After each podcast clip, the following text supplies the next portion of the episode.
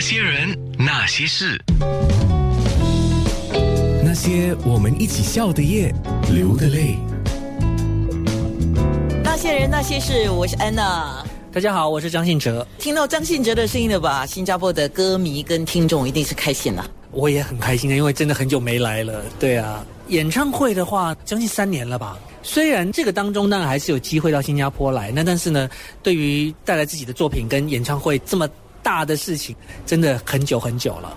今天安娜访问张信哲的时候是三月中，那我要先祝你三月二十六号生日快乐。哦，谢谢谢谢 谢谢大家。但是其实生日对我来说已经没有什么太重点了。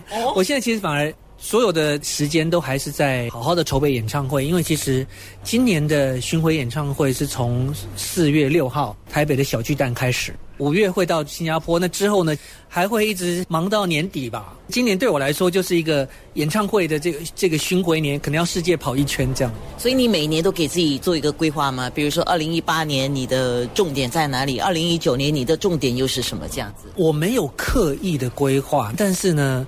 演唱会对我来说，我觉得它是一个你做一阵子音乐之后，就必须要。做出来的一个成绩单，因为透过演唱会，大家才能够全面的来了解或是听到音乐。因为其实光是专辑，大家其实顶多就是听或者说看到 MV 这样子的东西。那但是你只有到演唱会的现场，你才能够真正的从 live 的音乐，一直到我们演唱会舞台上面呈现的东西，让大家真正的感受到全面的音乐环境。透过这样，我觉得大家会更了解你到底在做什么样子的音乐。所以这个是我自己在做演唱会的规划跟想法。可能我做一阵子，出了几张专辑之后，我就会想说，那我应该用什么方式让大家看到这样子的演唱会？做演唱会像是在交成绩单的感觉。那你这个成绩单是交给你的听友、你的歌迷、呃，你的观众，还是对你自己交成绩单呢？我觉得都有哎，都要都需要，因为其实这一次的演唱会呢，是我第十一次世界巡回演唱会。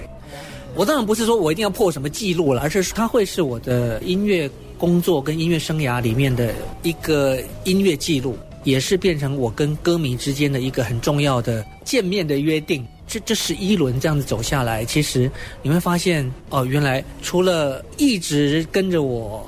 一直支持我的歌迷之外，其实有很多新的歌迷加进来。这个也是因为他们看见、听到我在音乐上面不断的工作、不断的努力、不断的有新的作品，就会不断的吸引更多听音乐的歌迷们。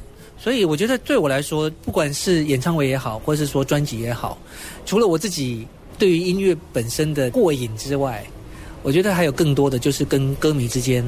一个很重要的一个互动，我觉得你好像是一个细胞，要自我不断的在更新。这一定要，而且要分裂到很多不同的细胞这样。那些人，那些事，我很多年前访问过张信哲，呃，很多年之后再见，觉得他基本上没什么改变，没什么改变的，就是说他对人的态度，而且更进一步的，我了解到他对他的音乐事业的态度。